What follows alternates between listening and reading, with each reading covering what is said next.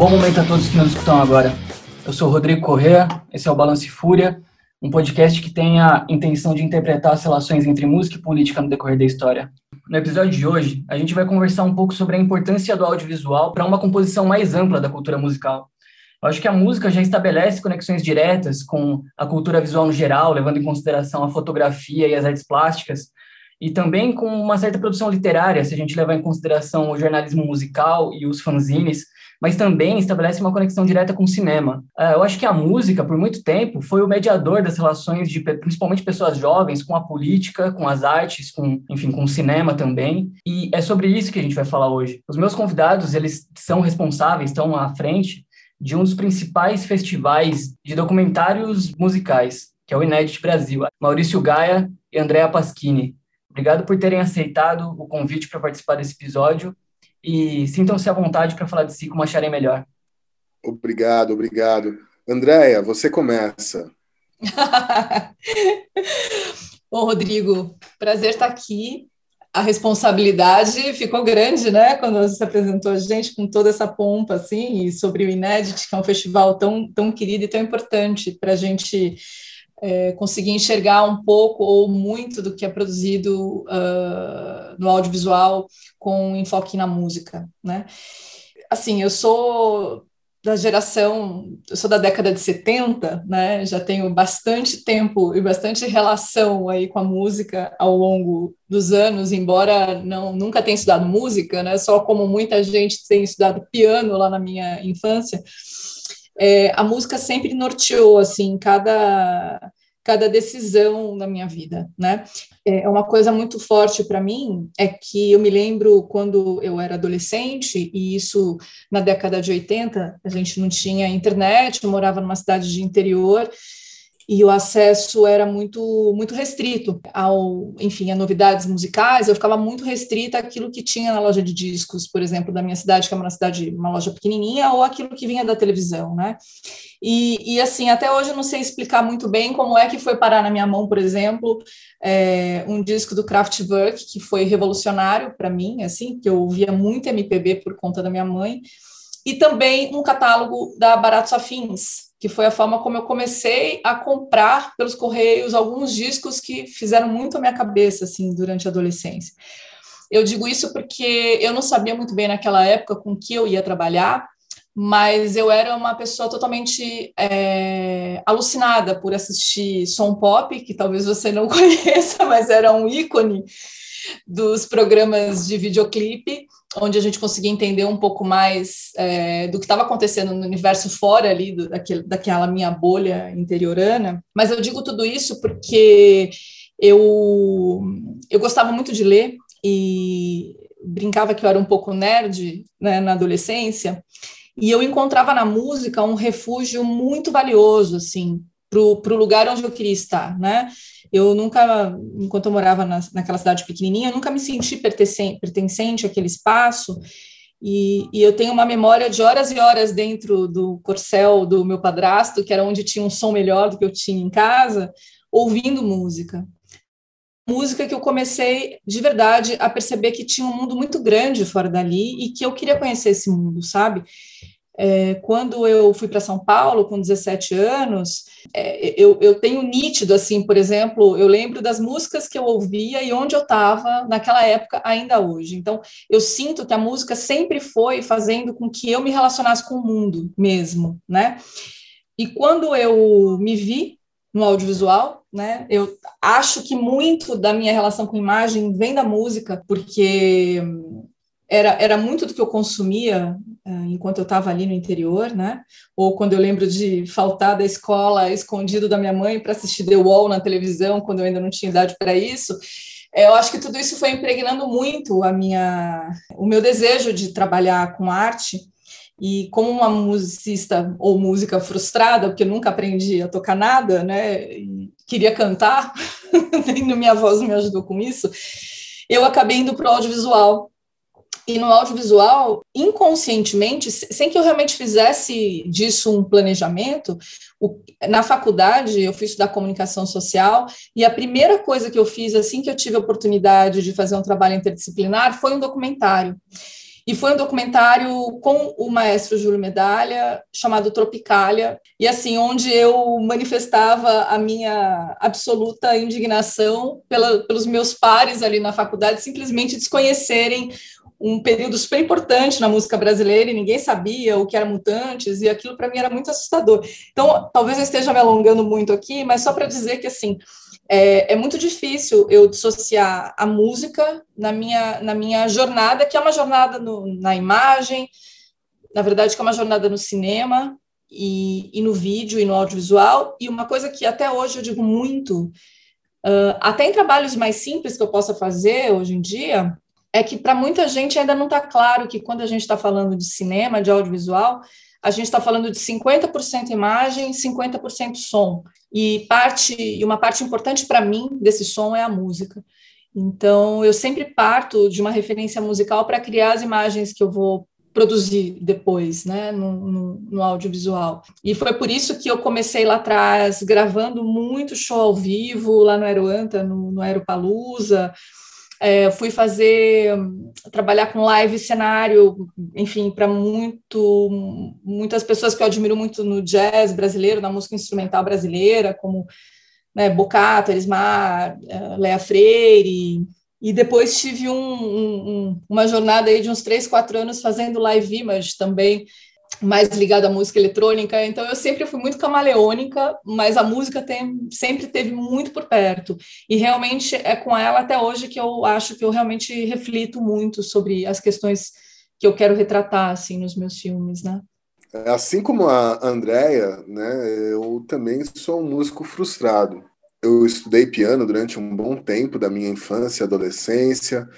Aí na adolescência, aquela coisa de colégio, montar banda, tal, essas coisas todas, toquei em banda. Toquei em banda até não faz muito tempo. Mas aí, assim, a música que acabou me levando para a faculdade de jornalismo, a minha intenção era poder estar tá perto desse universo, poder estar tá perto da música. A vida acabou me levando para, para outros caminhos, mas que num determinado momento eu voltei a, a me reencontrar profissionalmente com a música, mesmo que de, de uma maneira meio é, lateral, né? Eu trabalhei muito tempo em agência de publicidade, depois com internet. Eu fui trabalhar num portal de internet cuidando de produtos ligados a entretenimento, então tinha produto de audiovisual, tinha produto de música, tinha alguns produtos de educação também. E desde 2013 eu venho trabalhando na produção do Inédit, né, que é esse festival de documentários musicais então a, a, gente acaba respirando música e audiovisual durante boa parte do, do, do ano, né, por conta de, da produção do festival. Se eu posso falar que o que, que, me trouxe até aqui, posso garantir, foi a música, né? Do mesmo jeito que a Andrea, eu vi muito som pop lá na TV Cultura, era completamente apaixonado pela fábrica do som, né, que tinha a apresentação do Tadeu Jungle, que é um nome importante no audiovisual. E André estava falando, eu, eu, lembrei de uma coisa. Eu lembrei uh, tempos atrás eu estava conversando com o Marcelo Machado, que é um outro cineasta, e aí ele estava falando uma coisa que às vezes é, a gente deixa passar batido, né? É, quem mexe com cinema, quem trabalha com cinema, sempre gosta de música, né? Sempre gosta de música. O cara, ele pode no filme dele estar tá falando sobre outras coisas, mas ele tá ali ouvindo alguma música, alguma coisa. Ele sempre tem uma ligação muito grande com música. Sim, interessante. Ouvindo vocês falarem assim, dá para sentir um pouco como a música coloca aquele que faz, que, que atua, que trabalha com outras linguagens num lugar que está para além do lugar do espectador. É, eu acho que no começo eu já coloquei um pouco como, essa, como a música é capaz de estabelecer uma conexão muito direta e muito sem entrave, sem burocracia com a literatura, com as artes plásticas e com o cinema. E tem uma frase do, de um livro, Utopia e Paixão, que é do Roberto Freire, do Fausto Brito, que é ler um livro deveria ser como ouvir uma música. E eu cresci obcecado por música, por pesquisar música, e a música foi o mediador na minha vida para outras coisas. Só que essas outras coisas eu sempre tive dificuldade de me relacionar. Apesar de ler, para mim o exercício da leitura era difícil, assim como o cinema. Eu acho que eu estou me relacionando melhor com o hábito, aí falando mais de hábito de consumir filme. Estou me relacionando melhor com esse hábito agora, assim, depois de meio velho. Mas durante toda a minha história, ao mesmo tempo que eu me interessava pela coisa, sabia da importância, sabia que aquilo compunha uma totalidade que tinha a ver com as coisas que me interessavam do aspecto político, do aspecto do campo das artes, era difícil. Mas a música era o que traduzia para mim muitas coisas, assim, desde, sei lá, se pensar que o, o, quando eu tinha 12 anos, 2006, tinha 12 anos, a primeira coisa que eu consumi, que eu dei dinheiro, foi um documentário e foi o Botinada. Então, o que me movimentou a, a consumir uma produção audiovisual feita de maneira independente ali foi a música, ou, ou um pouco depois ali já me interessando bastante por é, Faça a Coisa Certa, ou Boys in the Hood, que tinha um background mu muito musical também. Então, eu fico pensando nessa questão da educação, né? Em como existe uma educação que, a partir dessa tradução que a música traz para a gente, ela nos instrumentaliza para consumir outras linguagens, para entender outras linguagens, se apropriar de outras linguagens. Para vocês, vocês já foram educados no cinema, são versados desde sempre nessa coisa do, do consumo do que é cinema ou é algo que a música também traduziu para vocês, coisas que poderiam ser distantes em outras condições? Rodrigo, você falou essa, essa coisa da educação, veio direto para mim uma frase. Eu tenho um filme que não é sobre música, mas eu estava pensando nisso agora. É, a música é um, um, fio condutor da narrativa, veja bem, né? E não tem nada a ver com o universo musical como tema principal. Tem um saxofonista nesse filme, enfim, é, totalmente anônimo, né? Um senhor já bem de idade e numa situação de vida muito complicada, e tudo isso para dizer que a música foi a ferramenta de superação dele me mesmo, assim, de verdade. E aí eu estava gravando um depoimento para ele, ele de um jeito, aquele jeito muito mineiro, muito simplório, fala assim: minha filha, deviam estudar, é, ensinar música nas escolas, deviam largar mão de matemática, de ciências, estudar música, porque uma pessoa que estude música, que tenha música na vida, não vai nunca fazer uma coisa que seja uma maldade para o outro, nas palavras dele, né?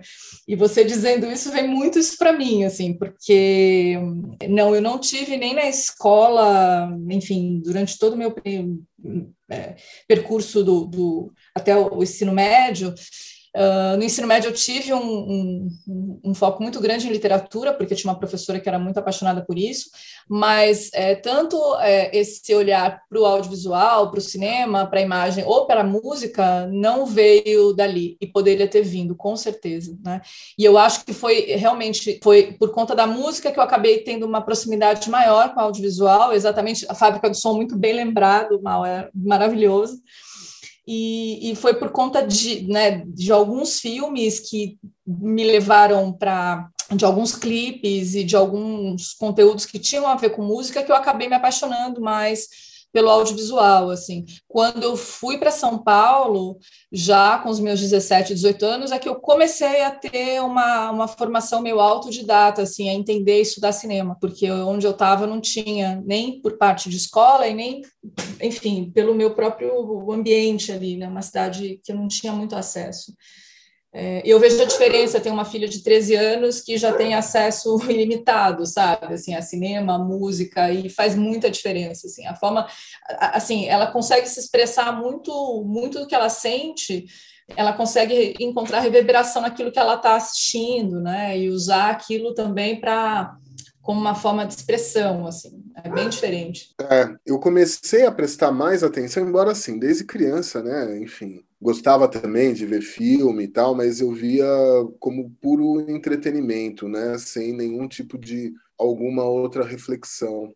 Foi justamente a partir da faculdade, eu lembro que eu tive basicamente em, em uma matéria na, na faculdade de jornalismo, eu tive um semestre ali que era que era sobre história da arte e tal, mas o foco que a professora empregava ali era basicamente cinema brasileiro. Então eu tive ali um semestre, quase dois semestres uh, de um mergulho profundo dentro do cinema brasileiro, que me abriu os olhos para uma produção incrível que eu desconhecia até então. Foi ali que eu descobri Glauber Rocha, foi ali que eu descobri Neville de Almeida, foi ali que, enfim, descobri vários outros grandes cineastas brasileiros. E eu achei muito bacana, achei um universo muito rico e mudou a minha percepção, a forma como eu, eu, eu consumia audiovisual né? Paralelo, paralelo a isso, acho que é importante a gente falar, acho que a Andrea conhece isso melhor do que eu, né? Ali nos anos 80, a gente teve uma, uma pequena revolução no, no audiovisual brasileiro, junto com o pessoal ali do Olhar Eletrônico e tudo mais, onde eles faziam alguns programas na TV Gazeta e também teve, teve repercussão também na cultura e tudo mais. Eu acho que muito dessa linguagem que, que era feita por eles ali acabou sendo adaptada e melhorada com a MTV Brasil, né? Se a gente pode falar em algum marco no audiovisual brasileiro na televisão dos últimos 30 anos é a MTV Brasil. Sim. Eu vejo dentro desse trabalho que a MTV fez que é completamente diverso do que a, a MTV fazia lá nos Estados Unidos ou mesmo na Europa. Era um negócio completamente careta que eles faziam lá, que era revolucionário. E eu vejo muito, muito desse trabalho da MTV é, coisas que a gente começou a ver ali nos anos 80, com olhar eletrônico, com Rabandolo, com aqueles programas ali que passavam, o TV Mix, que passava ali na, na, na, na TV Gazeta e tudo mais. Você lembra dessas coisas, né, Andréia? Super, não, super. Era absolutamente revolucionário, assim. Eu fui conseguir ter contato no finalzinho dos anos 80, porque como eu morava no interior, a Gazeta não chegava, né? Então, quando eu saí de Casa Branca e fui para São Paulo, foi uma revolução, porque de repente abriu um universo, né? E, e eu me lembro que eu fui trabalhar na frente do Cine Sesc e aí eu criei um hábito, assim, eu tinha duas horas de almoço, então todos os dias eu assistia um filme e, e fui, enfim, conhecendo é, diretores que eu jamais sonhei que conheceria enquanto eu estava ali no interior, né? E assim, o olhar eletrônico era absolutamente revolucionário. E a MTV, assim, era um, uma, uma potência, né? Assim, é que para quem conhece a MTV hoje, eu acho que não consegue imaginar o que foi a MTV né, assim, década de 90, era algo muito inspirador mesmo. Exatamente. E é engraçado que tinha uma coisa, por exemplo, quando, quando, quando eu penso no olhar eletrônico, né, que ali tinha o Fernando Meirelles, tinha o Marcelo Machado, né, tinha todo esse pessoal, é, é para mim é, né, tinha ali a, a vanguarda a vanguarda paulista, que tinha ali o Itamar, o Arrigo, o Premê, o Língua de Trapo, e tinha o olhar eletrônico, que era para mim, na minha cabeça, é como se fosse uma banda que não, não fazia música, fazia outra coisa. Mas bom. eles tinham um comportamento de banda, né? É, é, e era bem isso, era a banda dos caras, era incrível, eu achava demais isso. Para você ver como a música é, tá permeando em todas essas, é, essas camadas aí, né? Sim, total. Faz muito sentido isso também. Olha para o Spike Lee como se fosse um, uma banda, ou sei lá, tem uma série de coisas que você olha ou sei lá, eu, eu que estou no ramo editorial, eu olho para as editoras como se elas pertencessem a uma cena musical também ao mesmo tempo, como se o corpo editorial de cada editora fossem membros de uma banda. Enfim, essa lógica passa a ser atribuída para outros fenômenos porque a gente vê que a personalidade é expressa como se fosse numa música, mesmo sendo, enfim, num texto, numa tradução, numa edição. E vocês trazendo a MTV para o contexto todo dessa inserção, desse despertar, eu fico pensando, a minha geração, quem nasceu no meio dos anos 90, pegou a MTV, eu acho que num, num certo, num declínio de conteúdo musical. Não teve, a, a MTV nos anos 2000, eu acho que não teve o peso uh, enquanto música, como talvez tenha tido nos anos 90. Mas parece que mesmo assim ainda tinha algum valor, porque agora a gente está num contexto onde o, conteúdo difundido amplamente ele sofre de uma coisa que é a ausência de curadoria e de filtro, que é muito bem colocado em festivais de cinema que, enfim, rolam aí, o Inédit é um grande exemplo, mas também no lance do stream, tem, tem o Netflix, tem a Amazon, tem é, essas plataformas gigantescas, mas também tem as, as plataformas menores, mais direcionadas, sei lá, Cine Belas Artes, o MUBI, enfim. Então eu fico pensando em como uma certa ideia de democracia que a internet coloca para a gente, ela é uma faca de dois gumes e a ausência de curadoria, na verdade, é um grande problema. A ausência de, de curadoria barra a política dos algoritmos são um grande empecilho para a gente acessar coisas diferentes, coisas novas e coisas relevantes de verdade. Então, queria saber de vocês, como que vocês enxergam esse fim de filtro barra curadoria, sendo ele bom ou não, talvez a gente pensando em termos qualitativos no fim da MTV ali, que já tinha pouca, pouco conteúdo musical, para esse processo de substituição da TV aberta, ou da TV no geral, pela internet. Como vocês enxergam essa ausência de filtro e qual a importância dos festivais para filtrar, para fazer esse trabalho de curadoria e colocar em exibição coisas que talvez os algoritmos não permitam chegar até nós de forma tão fácil, assim como eles tendem a fazer a gente achar que é. Aí eu vou deixar para a nossa curadora, Andréa Pasquini. ah, você foi certeiro, né, Rodrigo? É, eu acho que a gente, claro, não dá para negar que é maravilhoso eu ter aqui né, na ponta do mouse acesso a um milhão de possibilidades mas isso é maravilhoso quando eu sei um caminho para buscar isso e eu estou aberta para buscar coisas diferentes e eu, eu tenho essa, é, essa intenção, esforço para isso, né? É, se eu não for uh, ativa nessa busca, se eu consumir aquilo que o algoritmo, né, de certa forma, acaba sendo o meu curador, eu vou ficar afadada ao mainstream e a aquilo que está aparecendo como, como top 10, seja nas plataformas de streaming, seja nas plataformas de streaming de música, de streaming de filmes. E eu acho que né, é uma maioria mesmo que acaba sucumbindo a isso, porque também, para muita gente, é muito difícil conseguir sair dessas garras uh, muita gente não sabe nem muito por onde, né? É, basta ver que as pessoas, por exemplo, consomem coisas que estejam numa plataforma como Netflix, geralmente aquilo que aparece ali no recomendado e nos top 10 da vida tal, e, e não, não explora, não busca, né? É, é, claro que é muito diferente quando você pensa numa plataforma, sem fazer a, a publicidade da plataforma, mas você mesmo falou do MUBI, ter uma curadoria é muito valioso, né?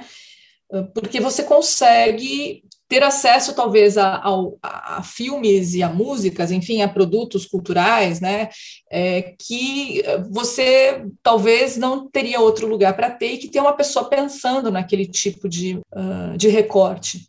Agora, eu acho assim, eu acho que é importante que seja, que a gente tenha e que a gente possa encontrar aquilo que a gente busca. Parece, parece uh, enfim, um, uma contradição, mas é que eu também acho muito complicado quando a gente, por exemplo, eu amo o MUBI, às vezes eu fico perdida no MUBI, mas tem horas que eu falo, não, eu quero sair porque eu quero ver coisas que não passam aqui, que são coisas talvez que sejam muito mais mainstream ou muito mais populares, mas que para mim é importante entender o que está passando do lado de fora. Então, acho que depende muito da gente é, ter essa, essa gana, né, Esse, essa essa vontade de ser a sua própria curadoria. No caso dos festivais, é, é um, um, lugar absolutamente valioso. Falando do Inédit especificamente, é, uma pessoa que assista, por exemplo, a programação do Inédit deste ano, vamos falar, assim, ela vai sair com uma riqueza de repertório, não só uh, musical, porque é, tem uma variedade de estilos que vai dos mais populares ao erudito, aquilo que é absolutamente desconhecido, mas também tem uma riqueza de linguagem cinematográfica. É, a gente tem um olhar muito cuidadoso para que é, é, importante que o filme tenha linguagem, mas também é muito importante o tema. Às vezes o tema, a linguagem do filme não é tão arrebatadora, mas é um tema, um músico, uma pessoa maravilhosa que você nunca imaginou que existisse. Então, é, eu acho curadoria fundamental, mas eu acho que mais do que isso, é muito importante que as pessoas, você tinha falado de educação antes, né? Que, que as pessoas aos poucos possam receber esse tipo de incentivo, né? Para que elas ampliem um pouco. Eu sei que isso é muito utópico, mas que elas ampliem e busquem aquilo que pode fazer mais sentido para elas. Não fique presa aos trends da vida. Isso para mim é muito aprisionante, sabe? Eu ver que está todo mundo assistindo os mesmos filmes e vendo as mesmas coisas. Assim, eu, eu não quero estar nesse lugar, então eu vou buscar mesmo. Agora eu sei que isso realmente é, de certa forma, até elitista, né? É, você precisa entender que a maioria das pessoas não, não, não é nem que não tem acesso, o acesso está aí na internet, mas não tem nem a possibilidade de entrar em contato com isso, porque já está já tá muito moldada dentro desse universo muito massificante mesmo, né? Então, o festival eu acho que é excelente, porque, de certa forma, é um lugar de formação mesmo né? E é um lugar onde você pode. Agora, eh, a gente lamenta muito não poder se encontrar, se abraçar e estar tá numa sala grande de cinema todo mundo junto, mas o lado bom disso é que você pode mandar um link para a pessoa que está numa cidade como Casa Branca, onde eu morava antes e que eu não tinha acesso a nada, e de repente você pode ver um filme sensacional. De, sabe, de um, de um movimento musical no sertão do Nordeste que você nunca imaginava e que pô, vai chegar na casa dela. Eu acredito que aos pouquinhos a coisa pode. A gente tem que olhar para o lado da possibilidade de que as coisas mudem. Assim, eu ando num ponto tentando ter um pouco de esperança, porque está tudo tão difícil que eu tenho preferido acreditar que é um trabalho de formiguinha, mas que é possível de acontecer. Eu acho que existe um outro ponto também, quando a gente fala em curadoria. O, o curador ele não está só né, como, como Andréia, como eu, né, também faço parte da equipe de curadoria do Inédit, como a gente faz selecionando filmes para um festival, mas o curador ele também já esteve mais presente dentro de redações de jornais, revistas e tudo mais, né? Cresci lendo a revista Bis, por exemplo, onde eu descobria lançamentos, discos importantes que já tinham sido lançados que eu tinha que conhecer, artistas que eu nunca tinha ouvido falar. Né? Tava tudo ali numa, numa revista, assim como existem outras publicações hoje. A Bis, enfim, era a única revista que falava de, de música aqui no Brasil, não existe mais, né? E, e, e, aí, e aí, olhando mais especificamente para esse tipo de jornalismo, né? O, o, jornalismo cultural acabou agregando dentro do, do, do seu guarda-chuva né? o entretenimento, o jornalismo de celebridades, o, o, filho de sei lá quem que morreu logo depois do parto, essas coisas todas, que tem muito pouco a ver com a arte, muito pouco a ver com cultura, principalmente hoje com a internet, onde existe é, é, esse movimento né, pela caça dos cliques, por captar a maior audiência possível e tudo mais uh, esse tipo de jornalismo, que não estou fazendo crítica não a ele, eu acho que tem que ter o jornalismo de celebridade, eu acho que tem que ter a, a coluna de fofocas, acho que tem que ter tudo isso, mas ganhou um, um uma visibilidade, uma penetração e uma importância muito maior do que o trabalho de curadoria, o trabalho da crítica, né? seja crítica musical, crítica de cinema, artes visuais, teatro, enfim todas essas outras artes, uh, isso acabou ficando muito relegado a um segundo, terceiro plano. E aí, realmente, a gente vê que os produtos que são mais consumidos, eles são determinados justamente pelo tal algoritmo, né? E a gente sabe que tem fraude, a gente sabe que tem uh, artista que compra visualização no YouTube para aparecer como o vídeo mais visto do país num dia, a gente sabe que tem artista que compra play para compra robô para dar play nas músicas no Spotify para aparecer como o mais tocado no top mil Brasil para alguém desavisado ir lá e escutar essa essa música, ou ver esse clipe, essas coisas todas, né? Então eu acho que é, é, eu concordo com a Andrea nesse aspecto que assim a função do festival é furar um pouco dessa lógica, né?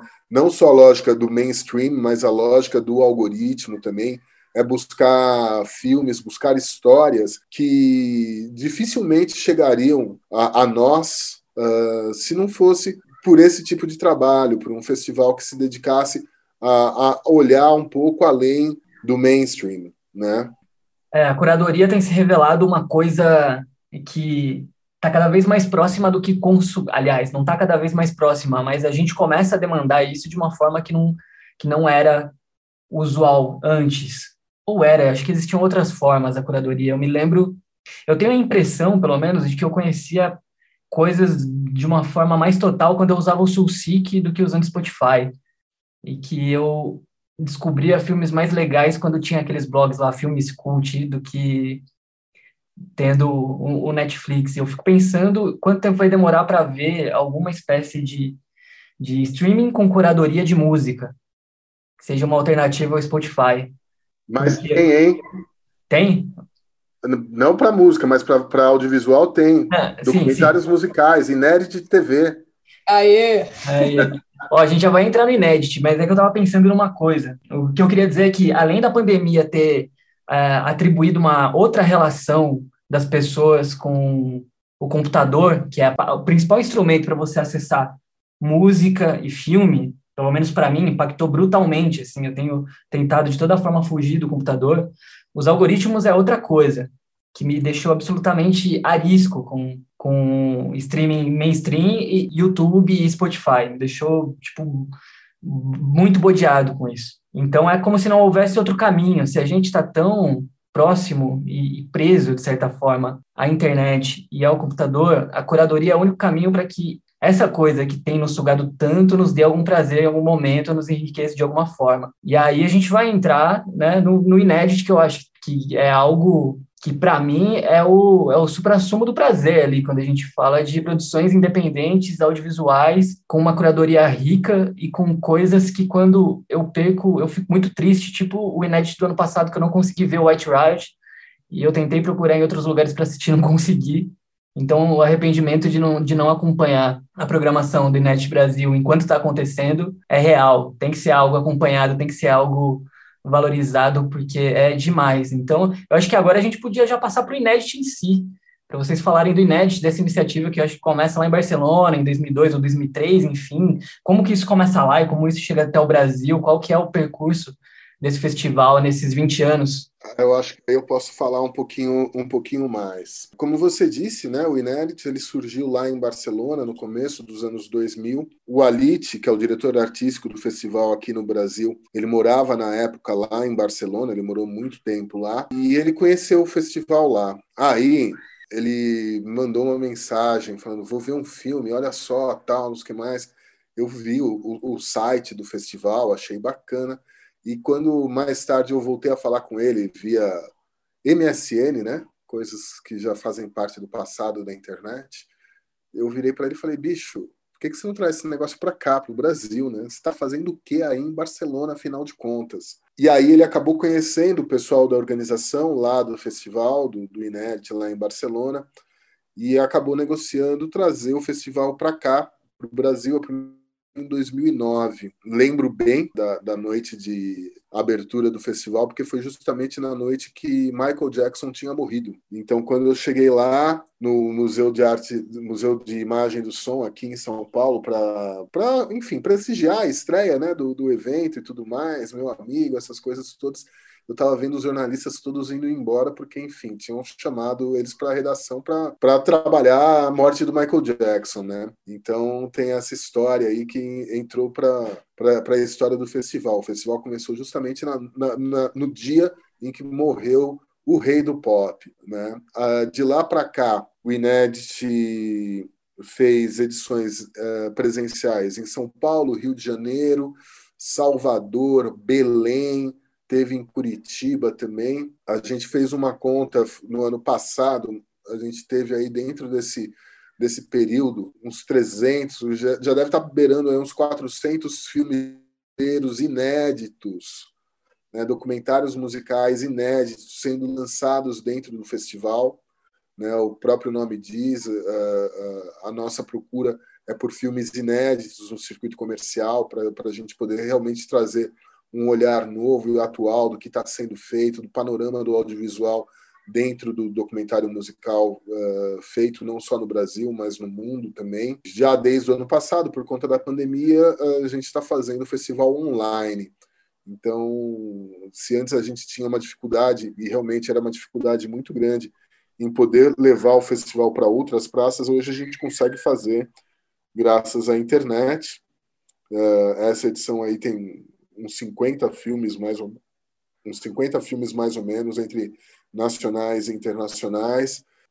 A Andrea, eu, o Alit, o Zé Antônio Godual, nós fazemos parte da equipe de curadoria do festival, então nós fizemos a, a, o trabalho de seleção dos filmes uh, brasileiros que foram inscritos para essa edição do festival. Foram 100 filmes inscritos, dali a gente tirou ali uma relação com 26 filmes enfim, esse, é, esse, essa é a história do Inédit até agora. Então, isso que o, o Maurício disse, né, dessa possibilidade da gente estar é, tá apresentando tantos filmes sobre tantos talentos músicos, expressões musicais, movimentos é, diferentes, não só do Brasil, mas também né, o Inédit Brasil tem uma seleção internacional que também é muito poderosa. Assim, é, é de uma importância enorme, assim, sabe? Porque a gente realmente é, precisa cada vez mais é, poder ter acesso a produções que muitas vezes talvez elas ficassem, um, enfim, engavetadas por não ter onde ser exibidas, por se tratar de temas e de, enfim, de artistas que não são conhecidos no mainstream ou dos algoritmos, né? E o Inédit faz isso lindamente e, e mantendo uma qualidade muito grande nas produções.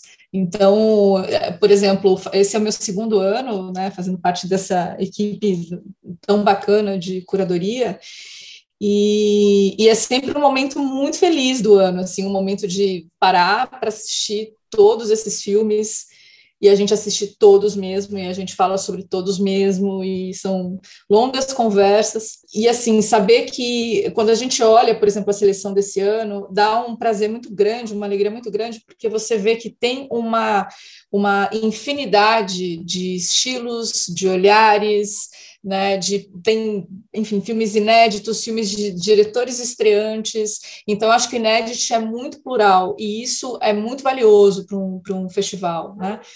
É, então, eu acho que assim, qualquer filme que você colocar para assistir no festival desse ano e em todas as edições, mas eu posso falar mais desse ano, né, do ano passado, onde eu conheço bem mesmo a seleção, é, eu tenho certeza que assim que vai ser muito bom, sabe? Não tem, não tem um filme que você fale, puxa vida, será? Não, todos os filmes são muito incríveis, assim, sabe? Dão uma, um panorama muito, uh, muito potente mesmo de como está a produção audiovisual brasileira, falando da seleção brasileira ligada ao documentário musical, né? Legal. E como que tem sido o inédito nesses dois anos, levando em consideração que historicamente talvez o audiovisual brasileiro passe por percalços comuns e a gente tem uma situação que também não é diferente, muito pelo contrário, aprofunda qualquer tipo de perrengue, né, da, da classe artística, da cultura e tudo mais. Esse ano tem algum algum empecilho maior do que os outros? Como que tem sido o processo de organização, de, de captação para realizar né, nesses dois últimos anos? Porque eu acho que eles são simbólicos, não só pelo governo Bolsonaro, mas pela pandemia também. Pois é, Rodrigo, vou falar uma coisa para você. Uh, nesses dois anos, a gente teve a sorte né, de poder uh, ter patrocinadores que puderam bancar a, as produções do festival, né? Uh, no ano passado a gente teve a usina Colombo, esse ano a usina Colombo e Itaú Cultural também entraram temos parcerias aí com o SPCine, com o SESC, e que, uh, pelo menos na parte da captação, né, a gente conseguiu captar não todo o dinheiro que a gente gostaria para fazer o Festival dos Sonhos, mas para fazer um festival que pudesse ser entregue de uma maneira muito bacana para os nossos para o nosso público, né? É, a gente já, já entende que o público do Inédit ele tem um comportamento muito parecido de fã, né?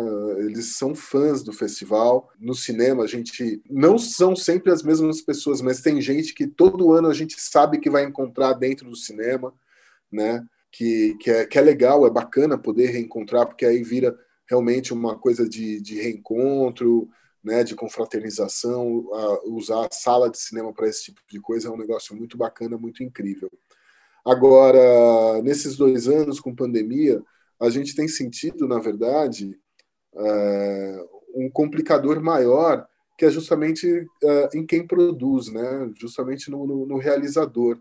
Muita gente está né, tá com o projeto parado em Ancine, muita gente tem dificuldade para terminar de captar, para poder terminar seu filme e tal. Tem alguns filmes que, né, chega aos 47 do segundo tempo, daí o cara fala, putz, desculpa, eu não consegui, preciso de dinheiro para terminar meu filme, não vou conseguir entregar o filme a tempo, essas coisas todas.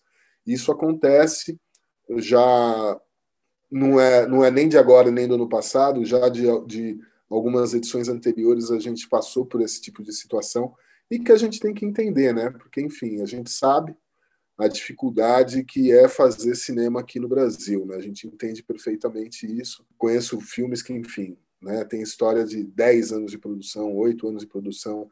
Estamos esperando o filme da doutora Andrea Pasquini sobre o Angra. Eu tô rindo sozinha aqui. né? A gente espera o filme da Andrea Pasquini sobre o Angra faz tempo, né? E a gente sabe as dificuldades que ela tem, que ela tem enfrentado para conseguir terminar esse filme, enfim. Uh, tem isso, né? Agora, se o ano que vem a gente vai conseguir fazer do mesmo jeito e tudo mais, eu não posso te garantir. A gente sempre espera que, enfim, consiga fazer e fazer melhor. Né? Nosso objetivo é sempre esse, mas a gente depende sempre né, do patrocinador, a gente depende do, da, da, do, da Secretaria de Cultura, a gente depende do PROAC, a gente depende de um monte de coisas que, enfim, às vezes as coisas mudam de acordo com a vontade dos nossos governantes, né? É, e tem uma coisa que assim é preocupante mesmo como como vai ficar né, a cultura no, no próximo ano, embora a gente tenha um edital, um PROAC aberto agora, é a única é a única fonte nesse momento, né? Talvez tenha mais um de Blanc e uma pressão grande para ter a lei Paulo Gustavo para liberar né, orçamento, dinheiro que é já ligado ao fundo cultural. Então, assim, é, a gente está com todas as frentes fechadas, né? Está muito difícil produzir. A gente também acaba até conversando, percebendo que cada vez mais vem chegando filmes uh, que você não tem, é, é, um indício de que o filme não teve verba, não teve patrocínio, é quando o filme não tem logo, né? E tem acontecido muito isso. E aí uh, é complicado porque a produção audiovisual envolve custos muito altos. Por mais que seja um filme simples, muitas vezes a pessoa, né, o, o realizador tenta simplificar ao máximo a produção, ainda assim sempre envolve custos muito altos, né? Então é claro que aí você acaba sacrificando, não falo nem do ponto de vista de qualidade técnica, mas muitas vezes o próprio desenvolvimento do conceito do filme mesmo, né? Você acaba abrindo mão de algumas coisas que você precisaria viajar até certo lugar para produzir aquilo, mas então eu não vou pôr isso no filme, não vou colocar. É, eu estava conversando com mais dois amigos é, realizadores também, a gente brincando que daqui a pouco a gente vai se restringir a filmes via Zoom mesmo, porque é onde a gente consegue fazer, não por conta da pandemia e do isolamento é, apenas, mas por uma, uma conta por conta de resultado de recurso financeiro mesmo. Então, é, vamos ver como a gente fica no ano que vem, porque realmente esse ano eu tenho a impressão de que alguns filmes já vinham de antes, você percebe que são filmes que foram filmados muitas vezes antes da pandemia, porque o tempo de produção de um filme é longo, então às vezes você tem um filme que foi filmado em 2018, é muito normal, é muito comum que seja um filme que vá ser finalizado dali dois, três anos, né? Agora, vamos ver em 2022, porque daí já serão dois anos né, de pandemia, e aí, mesmo a pandemia dando um tempo, se a gente não voltar a ter investimento, é, possibilidade de captar pela, sabe, o, assim, a Secretaria do Audiovisual, do governo federal, a coisa volte a acontecer, o que é muito pouco provável, a gente realmente vai começar a ficar em muitos maus lençóis, assim, na produção, o que é é bem desesperador, assim. É, Para muita gente, a gente está vivendo um momento tão crítico quanto o momento da era Collor, né, e o desmantelamento da Embrafilme, assim. Eu admiro muito quem está conseguindo uh, seguir com seus projetos e, e, levar adiante, e é muito motivo de comemorar, por exemplo, o Inédit com essa força toda esse ano e essa qualidade, sabe? É, porque realmente é, é coisa de, de, gente que não, não larga o osso mesmo, viu? Se sentiram o impacto no recebimento do material desse ano em comparação aos anos anteriores, por conta dessa a mudança de todas as condições? É, é, é, eu acho que aí tem duas coisas, né? Primeira coisa, assim, a gente no ano passado a gente teve um recorde de inscrição, tá? A gente teve um número recorde, muita muita gente inscreveu o filme no ano passado. Esse ano esse número já diminuiu sensivelmente, tá? Ah, essa é a primeira coisa. Segunda coisa, é, foi isso meio que a Andrea falou, né?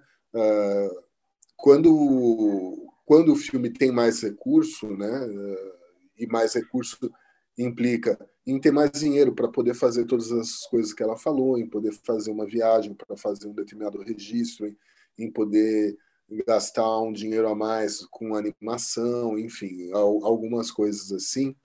Uh, esses filmes normalmente eles acabam uh, recebendo algum tipo de incentivo e aí a gente percebe justamente no, no que a Andrea falou. Você dá play no filme, já começa a aparecer os logos, logo da Ancine, logo do daquele Banco Regional de Desenvolvimento Econômico, enfim, você começa a ver uma série de logos ali.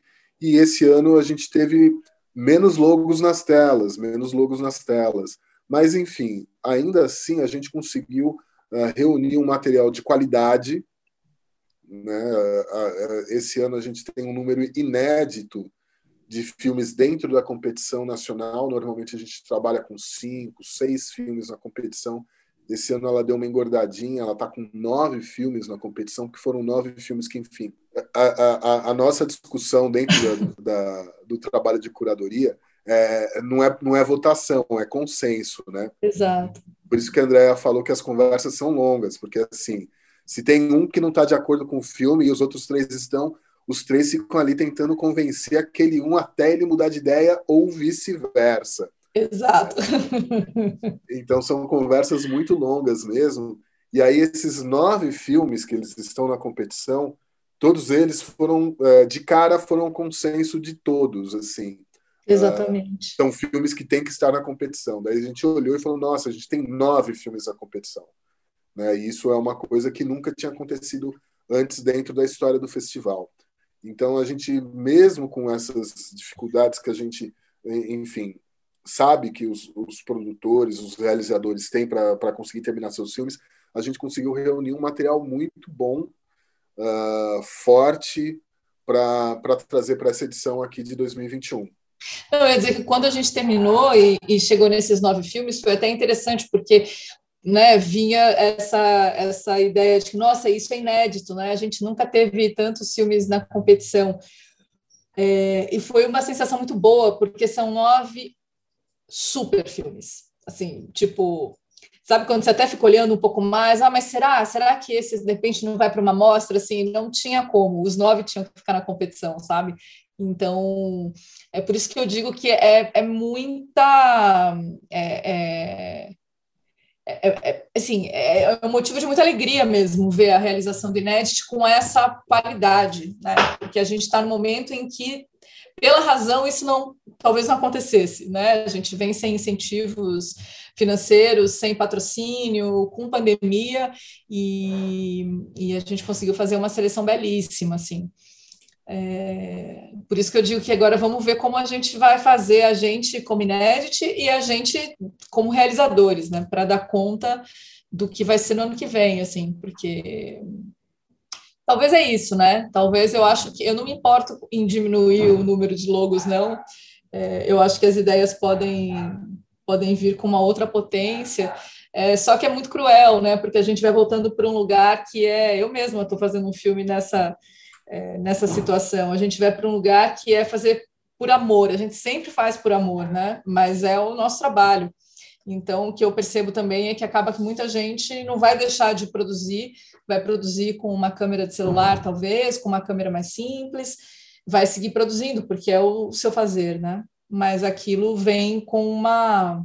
Não vem olhando como um artista, como um realizador, como o trabalho dele, né? Que, que, enfim, que tem que ser pago, que tem que ser. É, é disso que a pessoa vive, né? É disso que a gente vive. Mas as pessoas seguem fazendo.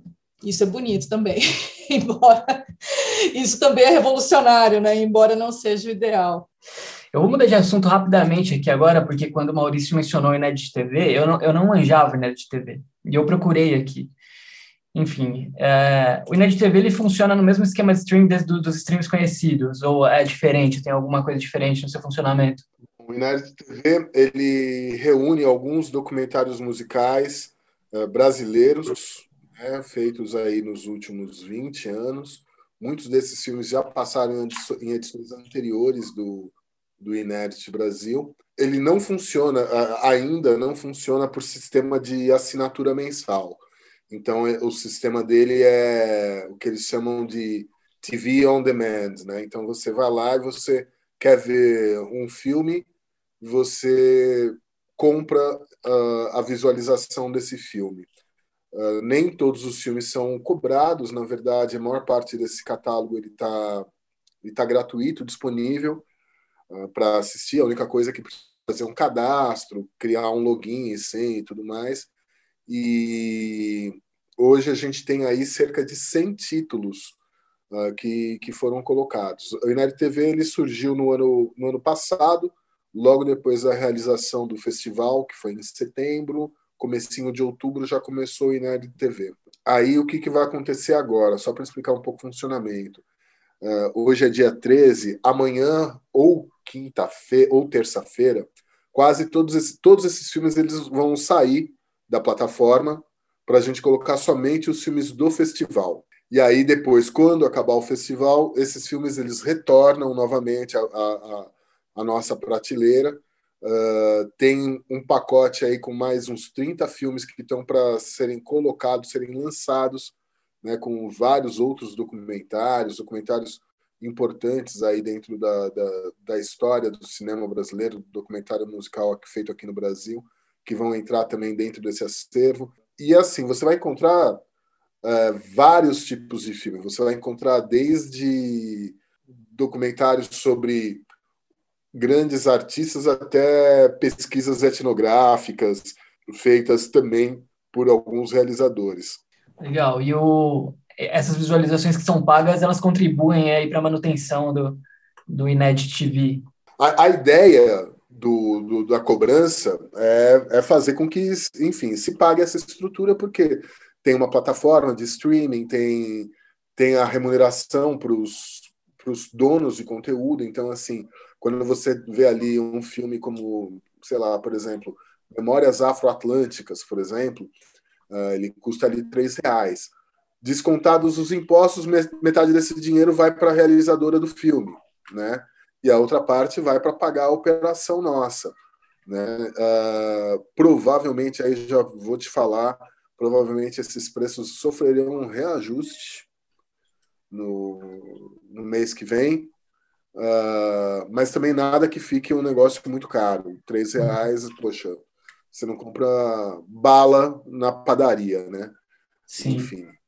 Então, a, a, a, o, o, objetivo é encontrar aí um, um, preço que, que ajude a remunerar melhor né, os realizadores e que também uh, não, não onere no bolso do nosso, do nosso espectador, né?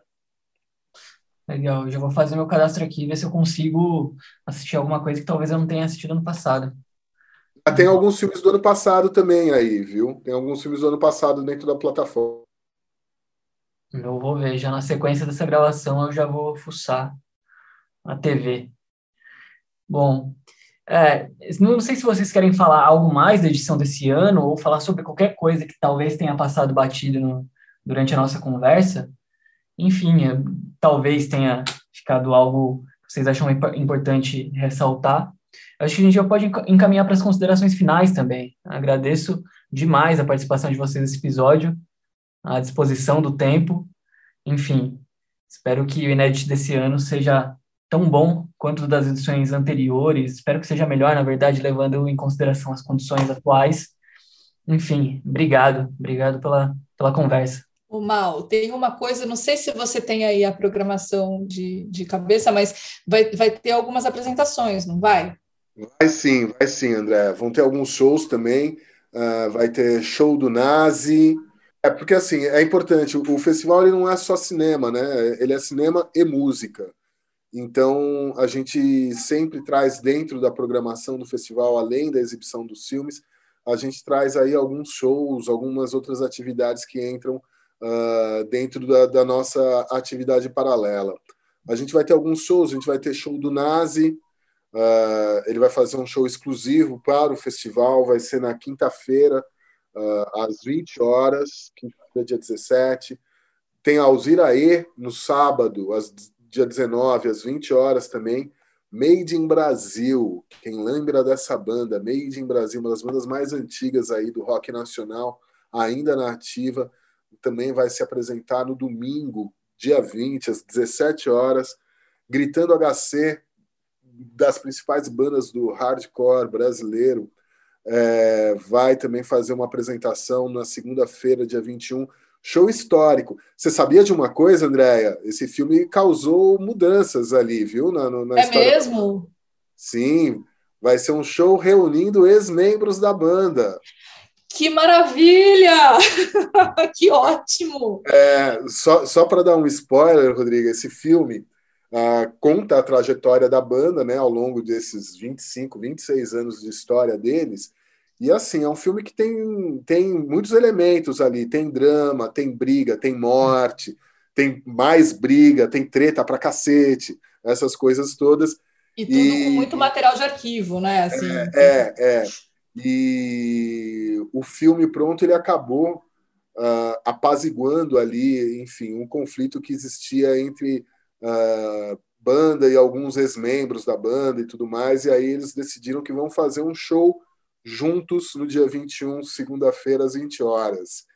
Uh, vamos ter o DJ Rum, que vai receber alguns convidados para fazer ali um, um Gary Gary, um Oba Oba, no dia 25 do 6, uh, sexta-feira, às 8 e meia da noite.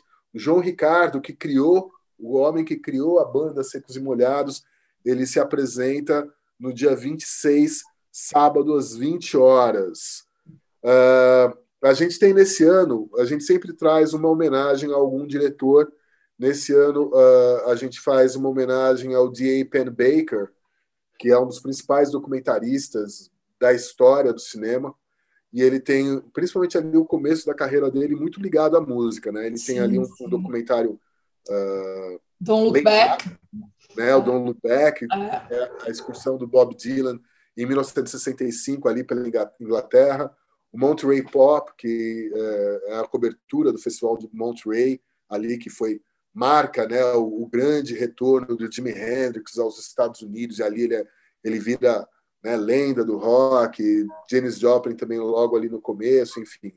E aí tem alguns bate-papos com diretores, então, ah, no caso, a Chris Regidus, que é viúva do Penn Baker, e, enfim, sempre trabalhou com ele, parceira artística dele, uh, teve uma conversa, vai, vai, vai ter uma conversa dela com o André Barcinski, uh, o Gastão Moreira conversa com o Sam que é um diretor que fez muitos filmes sobre heavy metal, sobre a cultura do, do, do heavy metal no mundo todo. A Andrea conversou com um monte de diretor de filme nacional, né? Eu também, enfim, Exato. tem muito bate-papo, tem muita coisa, muitas coisas acontecendo no Inédit. E aí eu recomendo que vocês deem uma olhada na programação do, do festival no nosso site, ineditbrasil.com.br. Agora, Mal, fala sério, hein? Todo esse monte de apresentação, tal, que vontade de aglomerar, né? Bater uma saudade.